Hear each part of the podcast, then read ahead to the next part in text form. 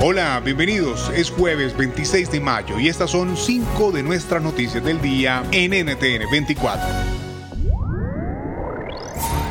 Sigue la conmoción en Estados Unidos. El sufrimiento se apodera de las familias que perdieron a sus hijos en el más reciente tiroteo ocurrido esta vez en el estado de Texas. Families gathered at a civic center in Uvalde, Texas last night to wait for DNA matches, still unaware if their children were among the victims of the elementary school. Messages obtained by ABC News reveal a chilling warning just minutes before the elementary school shooting in Uvalde. El perpetrador de la masacre fue Salvador Ramos, un joven de 18 años que se atrincheró en un aula matando a 21 personas, 19 menores y dos adultos.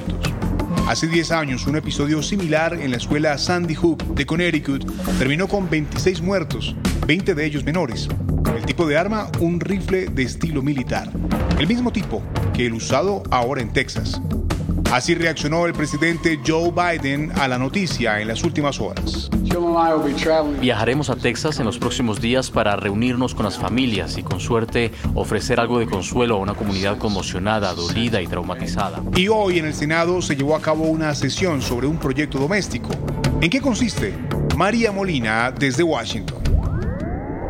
Se trataba del proyecto de ley de prevención del terrorismo doméstico. Este requería que agencias federales encargadas de hacer cumplir la ley regularmente estuvieran evaluando y tomando medidas para abordar las amenazas que representan los extremistas domésticos violentos, incluyendo los supremacistas blancos.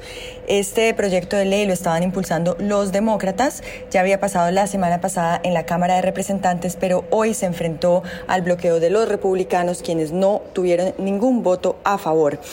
Proyecto de ley pretendía hacer frente a los tiroteos masivos y era propuesto por los demócratas que, entre otras medidas, eh, decían que debía haber oficinas para prevenir el terrorismo doméstico en lugares como el FBI y el Departamento de Seguridad Nacional. BP added more than $70 billion to the U.S. economy in 2022.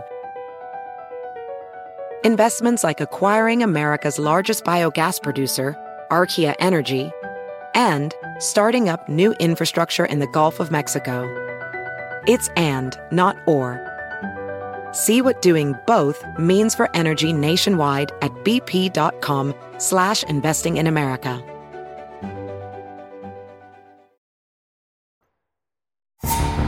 El presidente de Cuba, Miguel Díaz Canel, anuncia que no asistirá a la cumbre de las Américas, aun cuando Estados Unidos no ha hecho pública la lista final de invitados.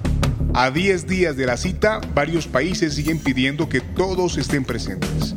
¿Qué futuro le espera la cumbre de las Américas? Lo conversamos con Miguel Ángel Rodríguez, expresidente de Costa Rica.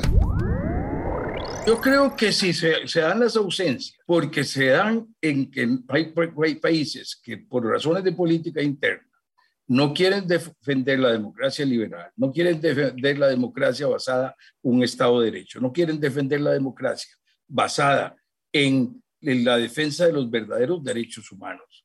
Eh, no quieren bajar, defender una democracia que permita una convivencia entre países civilizadamente, buscando la solución pacífica de las controversias y haciendo que la institucionalidad internacional vuelva a retomar la fuerza que lo que ocurre en Europa con la invasión a Ucrania nos dice la importancia que tiene de ese derecho internacional vigente, que tenga gran vigencia si ocurre por eso esas ausencias, la cumbre no se desluce.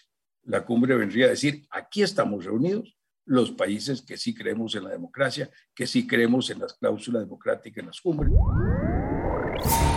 América Latina está en alerta por las actividades de Conti, un grupo de hackers rusos que, según las autoridades de Costa Rica, han generado una serie de ciberataques en el país. Estamos en guerra y eso no es una exageración. Costa Rica está sufriendo un ataque terrorista cibernético. Otros como Chile, México o Perú también han denunciado su actividad. ¿Cuán preocupantes son estos ciberterroristas y cuán preparada está la región? Lo hablamos con Omar Alcalá, director de ciberseguridad para América Latina de la compañía de seguridad Tenable. Mira, los ataques van creciendo año con año. Eh, un dato, por ejemplo, que te puedo dar, eh, en 2021 se encontraron más de 21.000 vulnerabilidades. ¿Qué significa esto?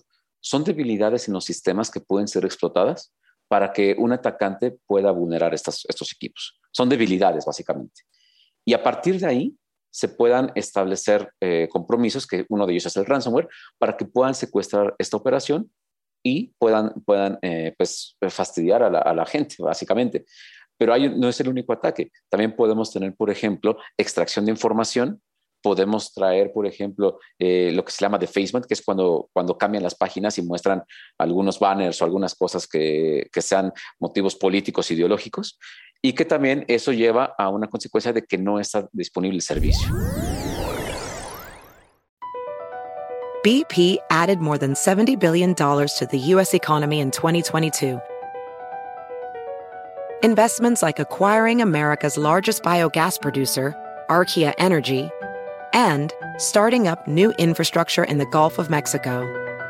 It's and, not or.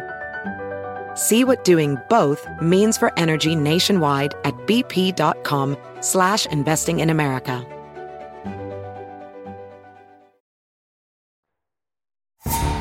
Las autoridades migratorias de Honduras mantienen en requerimiento a la senadora colombiana electa por el pacto histórico Piedad Córdoba en las últimas horas, Córdoba fue descubierta llevando más de 60 mil dólares en efectivo y sin reportar. Esta es la voz de Rodrigo Pombo, abogado y defensor de derechos humanos.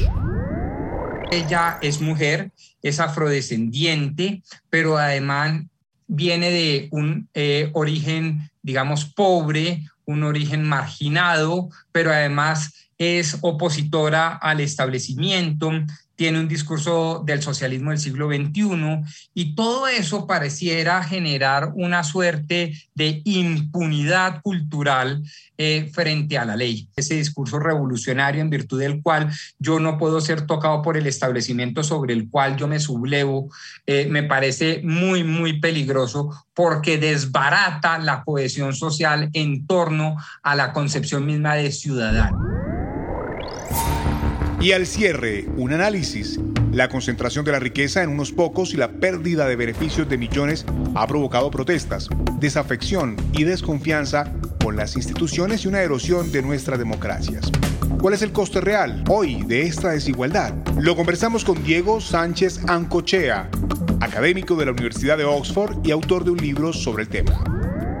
Eh, para el mundo en general diría que en absoluto Em, que de hecho cuando pensamos en los países más grandes del mundo, Estados Unidos, eh, el Reino Unido, China o India, la desigualdad y sobre todo la concentración de la renta y la riqueza en el 1% más rico ha aumentado de forma muy sustancial. Ahora, lo interesante es que en América Latina, una de las regiones más ricas, más desiguales del mundo, eh, la desigualdad sí que disminuyó un poquito durante eh, la primera década de los 2000. Across America, BP supports more than 275,000 jobs to keep energy flowing. Jobs like building grid scale solar energy in Ohio and producing gas with fewer operational emissions in Texas. It's and, not or. See what doing both means for energy nationwide at bp.com slash investing in America. Si te gustó este podcast, puedes buscar más de nuestro contenido en nuestra página web www.ntn24.com. Soy Hugo Vecino, es un placer acompañarlos. Me pueden escribir al Twitter arroba Hugo Vecino. En el podcast de NTN24 te informamos y te acompañamos.